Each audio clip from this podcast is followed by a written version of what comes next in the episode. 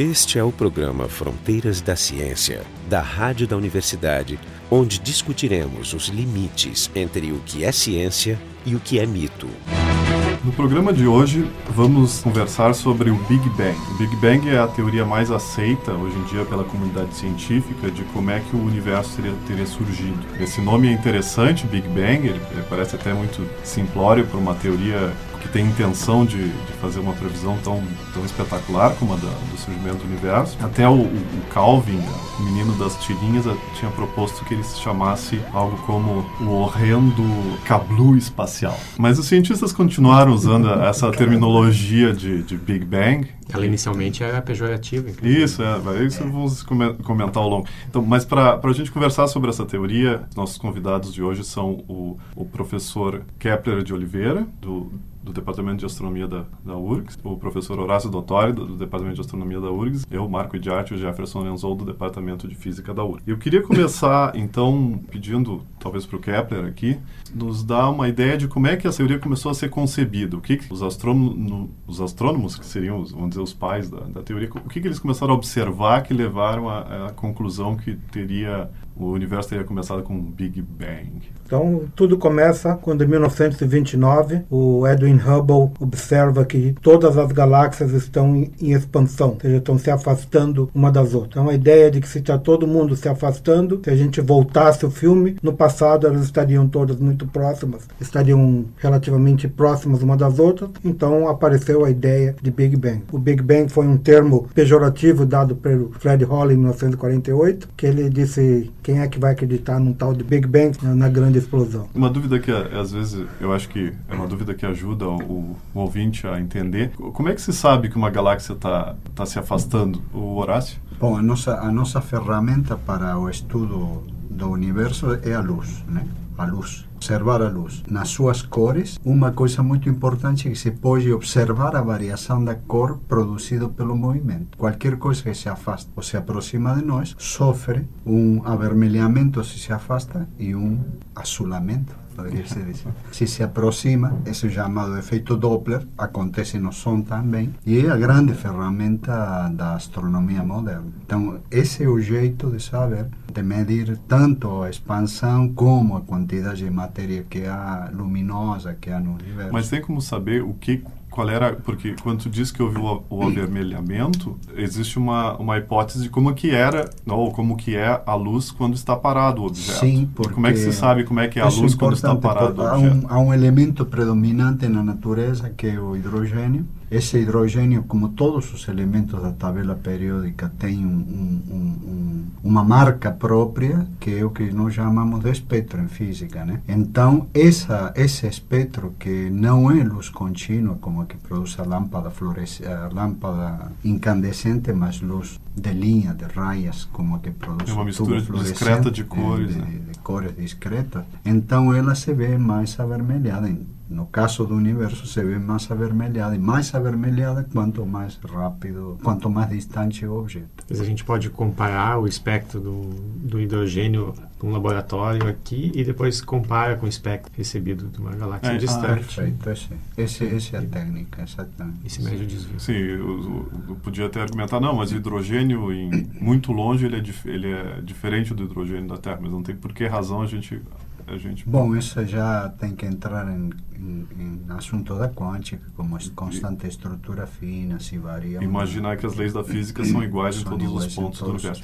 Mas, o, então, a teoria do Big Bang, ela, ela não é só dizer que começou tudo com uma explosão, ela tem mais que isso. Tem, tem muito mais do que isso, e justamente para ser uma teoria científica tem que fazer previsão e as previsões têm que ser verificadas ou não. Se não forem verificadas, a teoria tem que ser alterada. Então, uma das grandes previsões da teoria do Big Bang foi de que quando ele era muito denso, muito pequeno, ele era muito quente. Então ele emitia radiação e essa radiação, como conservação de energia, continua dentro do universo. Então deveria ser verificado, foi um artigo 1948, George Gamow, deveria ser verificado essa radiação vindo do fundo do universo, ou de todo o universo. Ou e, seja, verdade, não importa em que direção eu aponte o meu, a minha, o meu detetor, detetor eu tenho que, de alguma, de alguma forma, ver a mesma temperatura. Exatamente. Inclusive, quando a gente coloca o rádio fora de uma estação, tem aquele chiado, aquele chiado é radiação ah, do é sinal do, do universo. É, é sinal do, do começo do universo. É, é, é, é bom falar Agora me emocionou. É, que é o que acontece com a rádio da universidade quando a gente passa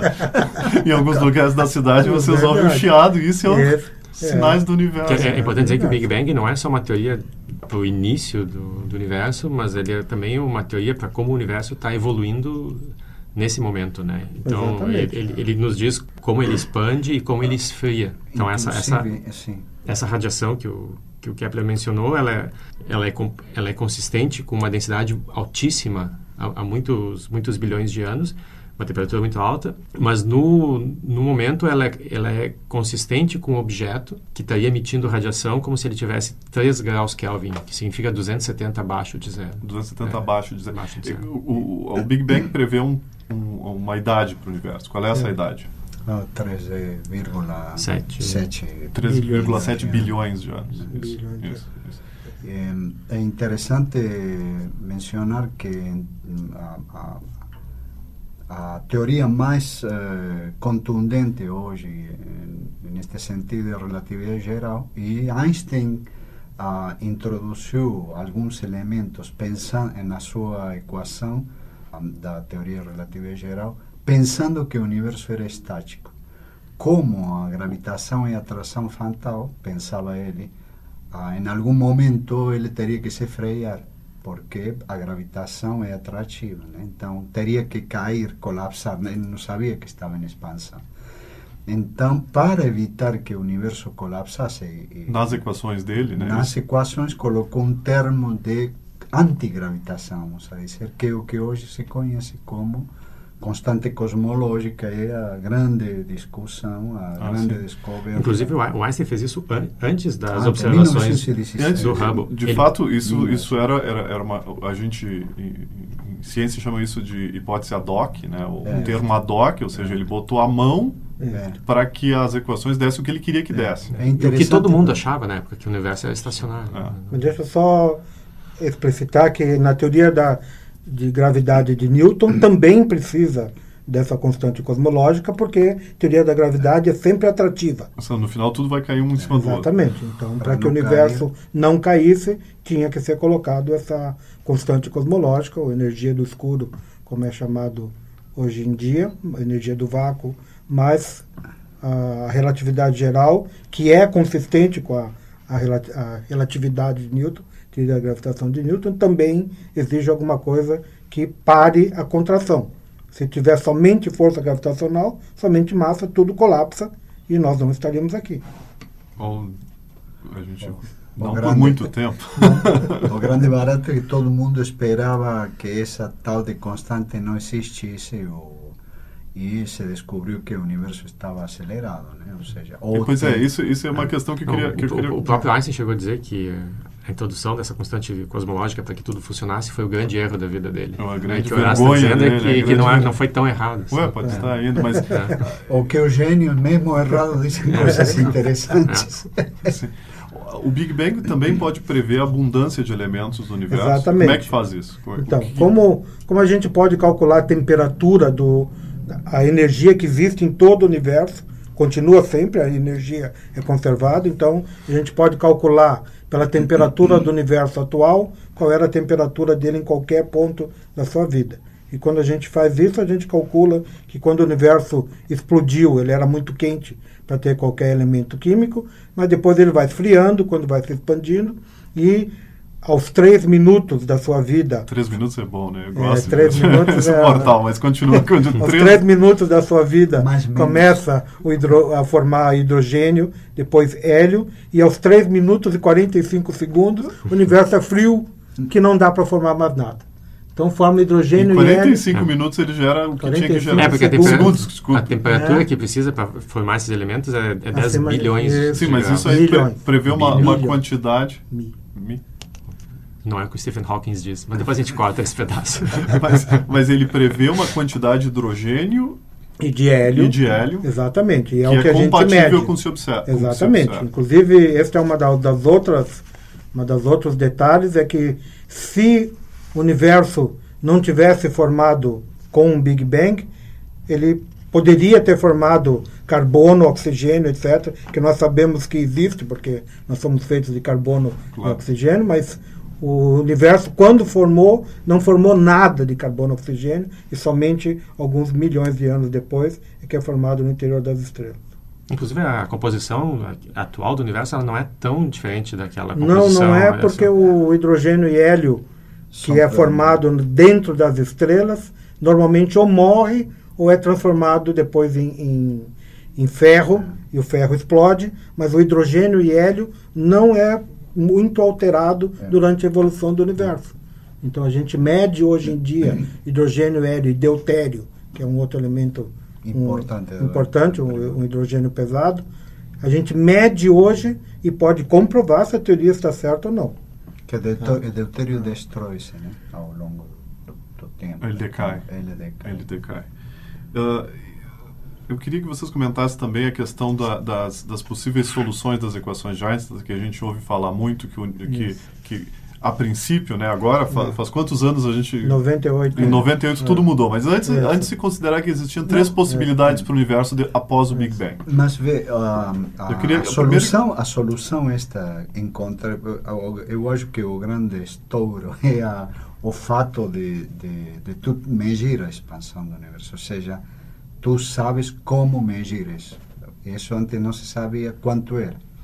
Então, a solução a que agora se conhece ela está dentro das infinitas soluções que Lemaitre calculou, né? Ou calculou seja, usando as, as equações de Einstein. Ou seja, as soluções das equações de Einstein para um universo sem pressão são uh, dadas por Lemaitre e nessa entra a constante esta que nós chamamos hoje de energia escura, que pode ter valores de menos infinito a mais infinito. Agora sabemos que é 70% da energia do universo. Ou seja, essa solução, 70% da energia do universo, já estava incluída entre as infinitas. Sim, era um parâmetro era, meio bastardo. Claro, né? era, um um, era, uma coisa bastarda, era uma coisa que, bom, estava lá. Na verdade é que eu acho que conheci muito poucas pessoas que pensassem que fosse que o universo fosse acelerado. É, né?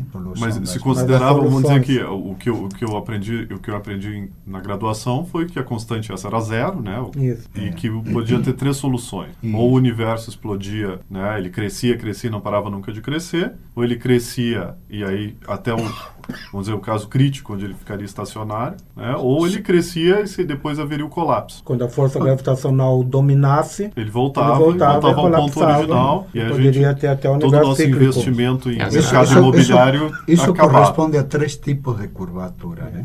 Depende da quantidade de massa original, não é isso? É isso, tudo antes da energia escura. Esse é o programa Fronteiras da Ciência. Hoje a gente está discutindo ou conversando sobre a teoria do Big Bang. Nosso site é o frontedaciencia.urgs.br. Mais detalhes ou um pouquinho de literatura sobre o que a gente está falando aqui, entrem no site e vai ter uma bibliografia lá. Então, voltando à nossa questão do... Da... Talvez tu põe em ordem, porque fomos pipocas já foram não, eu, Pois é, está indo na direção essa da, da... que antes se achava que após a explosão a gente poderia ter ter duas coisas. Ou desacelerações, ou tu desacelera mais levemente, mas continua desacelerando ad infinito. Ad infinito. Ou tu desacelera até parar, ou tu desacelera e volta. Nunca se imaginaria o que aconteceu em 90. 1998, quando foram medidas as supernovas, que são consideradas velas padrões, ou candelas padrões, como se diz, e que as, as supernovas têm mais ou menos o mesmo brilho quando elas estão próximas de nós, quando elas explodem próximas de nós, ou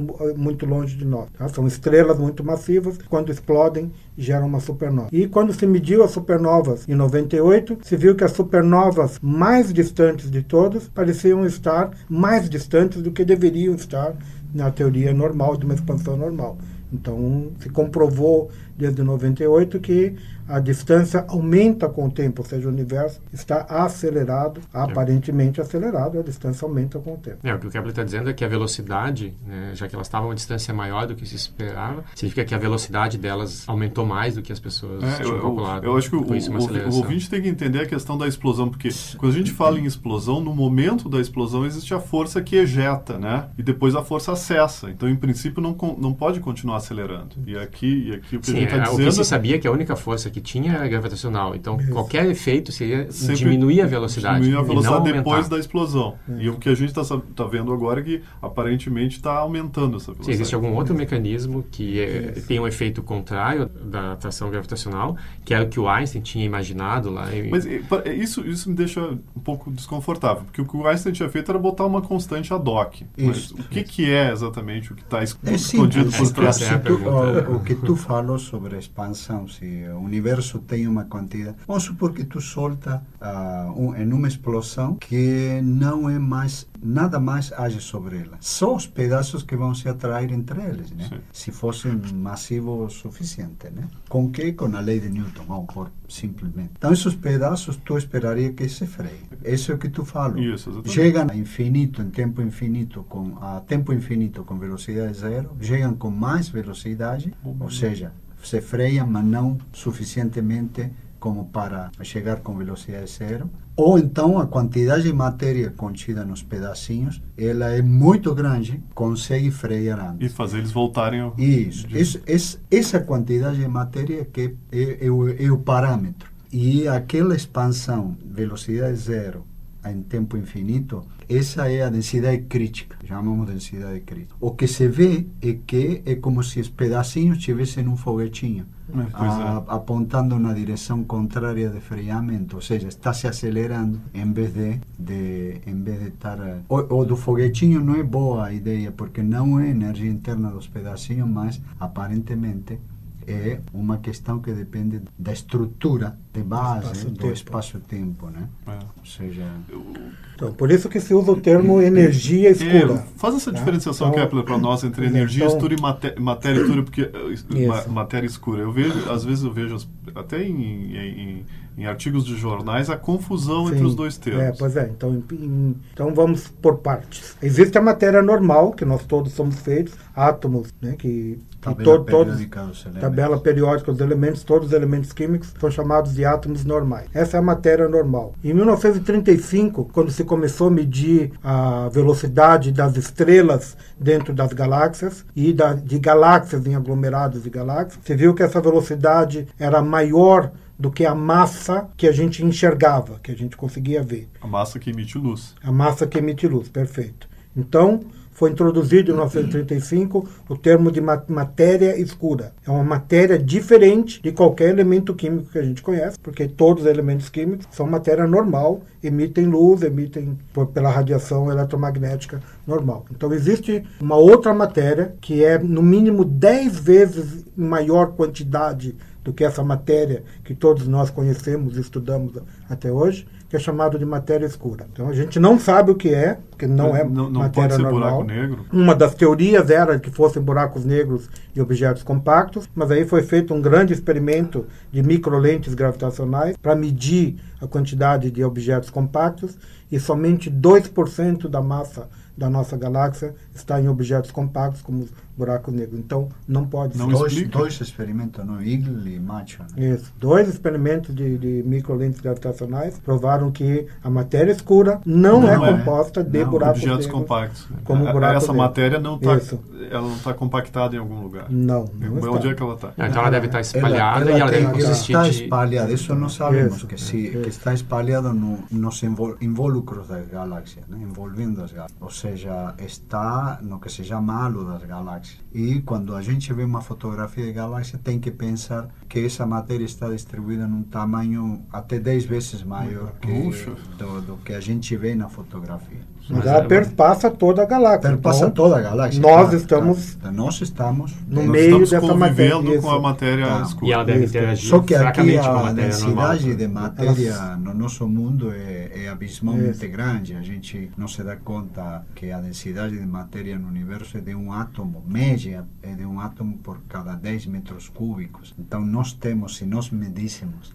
a nossa quantidade de matéria em, em metros cúbicos de vácuo, é, é grandíssimo, imenso, porque nós temos bilhões de, de átomos. né? Maté ah, energia, escura, agora. Então, agora, em 1998, então, foi demonstrado as, as supernovas estão mais distantes do que deveriam estar. Então, existe esta energia chamada energia escura, é um termo para esconder a nossa total Ignorância. ignorância sobre o que, que ela é. Nós já não sabemos o que é a matéria escura. Agora tem uma outra coisa que é ainda muito mais, eh, existe em muito maior quantidade. 70% da energia do universo está nesta forma de energia que não é nenhuma das forças que a gente conhece. Não é eletromagnética, não é gravitacional, não é força fraca, que tem a radiação dos elementos, elementos radioativos, e nem é força forte, que mantém os quarks dentro dos núcleos. É uma outra coisa, e ela é diferente de todas essas forças, ela só é repulsiva. Então ela não tem nenhuma componente atrativa. Por isso que o melhor nome que tem é energia do vácuo. Tu tem um vácuo com absolutamente nada e ele se repele. Mas é só isso que a gente sabe, não, não, não sabemos mais, mas é 70% de toda a energia do universo está nessa forma que a gente não sabe o que é. Mas Kepler, eu posso dizer que, vamos dizer que esse, esse achado, de alguma forma, ele é um achado que derrubaria o Big Bang como teoria para Não, Não. ao contrário. Não, digo, não tem nada a ver. Ou seja, precisamente estava dentro das, das possibilidades da expansão do universo. Ou seja, primeira coisa, se mede a expansão do universo, medes. Me- Tu vê galáxia, qualquer galáxia que vê, mede a velocidade dela, ela está se afasta. Isso é descansado. fato, Hoje são milhões de galáxias medidas, milhões. Né? Há programas medindo milhões desses objetos em expansão. Está muito bem Então comprovado. vocês vão dizer que nem todas as galáxias estão se afastando? Não, né? as, Né? que, as que estão muito próximas não, mas esse é um efeito local. é. é, não, vamos dizer, se a gente vai no universo a grande escala, sai do grupo local de galáxias que são a nossa galáxia, Andrômeda e meia dúzia mais, sai disso e já vê a expansão, não tem como não medir. Esse é o efeito grosso. Agora, sobre esse efeito, hoje, com as tecnologias que nós temos, se consegue medir que há uma aceleração, há uma variação dessa, dessa velocidade, que é monstruoso em função de que nós temos a, a ideia clássica de Newton, né? que é o princípio de inércia, ou seja, para nós a velocidade estava no mesmo pé que a, a, a, o repouso, ou seja, um objeto está com a sua velocidade enquanto não tem uma perturbação externa que, Sim, que a modifique, enfim, o princípio de inércia. Mas não estamos acostumados que não haja um agente que produza uma aceleração. O Newton já tinha isso, mas em, em Einstein isso chama-se curvatura do espaço.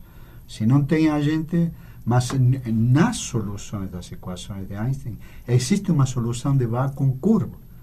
Por quê? Porque ele introduz Diz essa uma constante. constante, né? que dá um vácuo curvo mesmo que tu não tenha, que não tenha nenhuma outra forma de energia. Né? Então, realmente, a- o Big Bang existiu.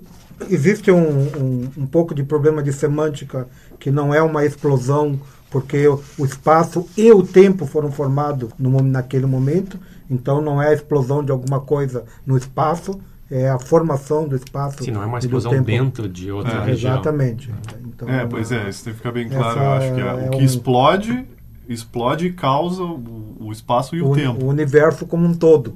Sim, não então, tem nada fora. Não existe nada fora. Toda, todo o universo está contido nesse essa região que dá origem, então, dá origem ao universo no, no, no Big Bang. Então ele houve, ele era muito quente, a gente mede a radiação do fundo do universo, que é esse o chiado da rádio que eu, como eu mencionei agora há pouco, e com, com muita precisão foram lançados nos últimos 20 anos alguns satélites para medir com precisão a temperatura de todo o universo, e ela varia por menos do que 200 milionésimos de graus, é uma variação extremamente pequena. Então a temperatura é a mesma em qualquer direção que a gente olhe, e isso eliminou, por exemplo, possibilidades de que tivessem várias bolhas explodindo, que era uma da, das ah, teorias sim, possíveis. É uma única explosão. É uma única explosão, todo o universo tem a mesma temperatura, tem essas pequeníssimas variações, felizmente, ou na verdade é uma questão de o ovo ou a galinha, porque se não houvessem essas pequenas flutuações,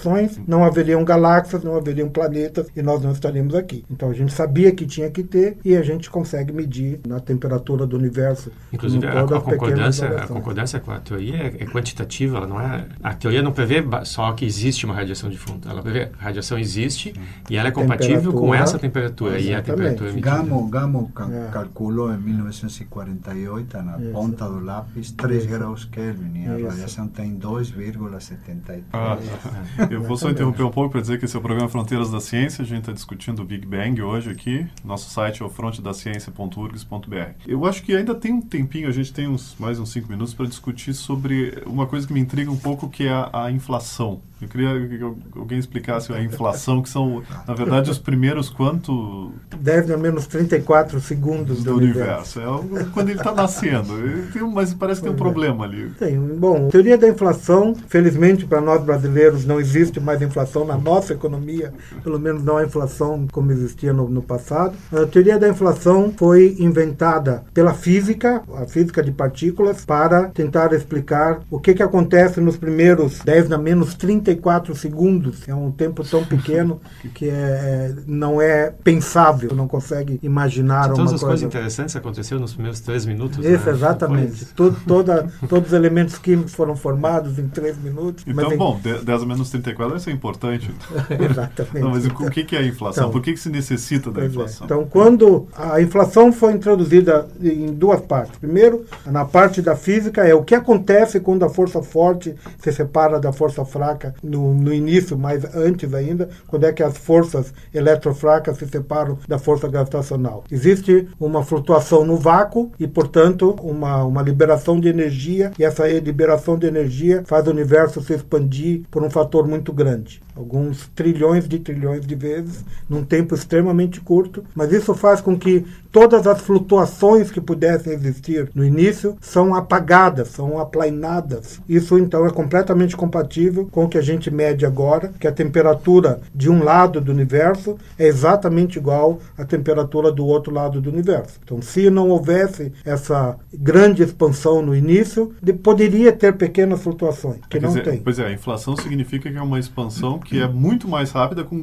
que depois vai, a gente vai observar. É como se fosse uma, uma diferença na teoria. Até aqui a teoria vale, é desse jeito Isso. e daqui para diante é de um outro jeito. Exatamente. Infelizmente a gente não consegue medir absolutamente nada menor do que quando o universo tinha 3 mil anos, que é quando a temperatura do universo chegou em, em 300 mil anos, quando a temperatura chegou em 3 mil Kelvin. 300 mil anos. Porque o universo era opaco antes disso. Então a gente não consegue medir nada antes disso. E aí só pode ir para a teoria. Então a teoria, a teoria da inflação é boa porque ela explica os elementos químicos, ou, na verdade a, força forte e a eletrofraca, a quebra de, de, de, de fase naquela época e ao mesmo tempo explica a homogeneidade do universo e um outro parâmetro muito importante que é a quantidade de energia total do universo que é igual à, densidade crítica, densidade total do universo mensurável, a gente consegue medir incluindo a energia escura, então tem energia escura, 70% da energia do universo está na forma de energia escura, 25% está na forma de matéria escura, 4% na forma de matéria normal que nós conhecemos. Quando a gente soma tudo isso aí, dá exatamente somente a densidade crítica. E somente a teoria da inflação é que previa que esse valor que podia ser qualquer valor, deu exatamente o valor da densidade crítica. Então, então a inflação também, a, a, ideia da inflação é uma ideia tão estabelecida, tão concreta assim do que o resto. É, agora é, né? Mas, uh, o problema é que não há uma base,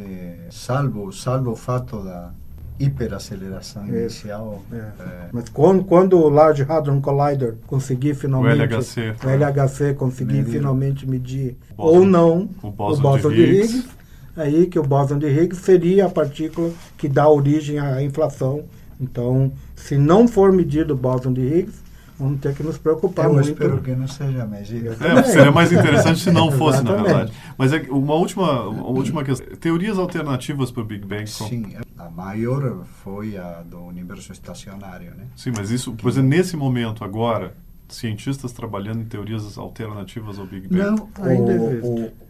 o, está o problema da, da, da interação, né? Ou seja, a, a teoria modificada de Newton-Monge, Modify é Newton, Newtonian gravity. Gravity, que a, a, un, a única a, a coisa que faz é expli, explicar a, a matéria escura sem matéria escura, ou seja, o que diz basicamente que a gravitação, a gravitação em vez de cair a ação gravitacional como um sobre R quadrado, ela cai um pouco mais devagar ah, invés de ser o quadrado da distância, é, é uma Ou coisa... seja, ela não tende a zero, mas tende a uma, a uma uh, a aceleração eh, basal, né? Mas tem, tem uma, o equivalente relativístico disso? É muito... Está feita a teoria por um, uma, um físico Finkelstein eh, israeli. É, é muito complicada, né? É muito complicada a teoria mas, ah, quer dizer, mas ele tem uma possibilidade. Tem uma possibilidade, sim. sim. Ela é testada.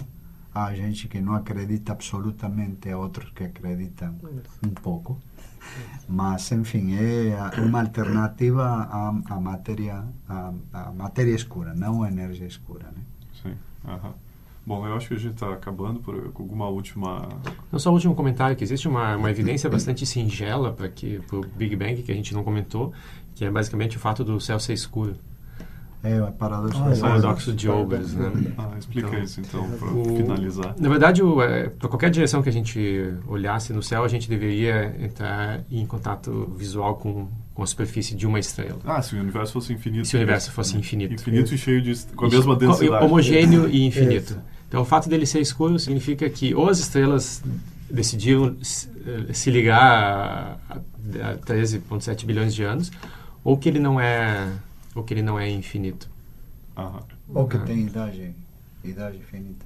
Ou que tem idade infinita. É. É. Como nada viaja mais rápido que a velocidade da luz, Isso. o fato dele ter uma idade que a gente mede, 13,7 bilhões, indica que ele não é infinito. Não é infinito. Bom, então era isso por hoje. Uh, esse foi o programa Fronteiras da Ciência. A gente discutiu o, a teoria do Big Bang.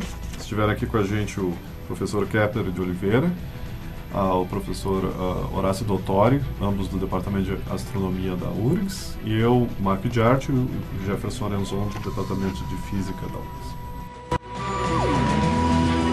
O programa Fronteiras da Ciência é um projeto do Instituto de Física da URGS. A rádio da universidade não é responsável por eventuais opiniões pessoais aqui expressas. Técnica de Gilson de Césaro e Kleber Mendes. Direção técnica de Francisco Guazelli.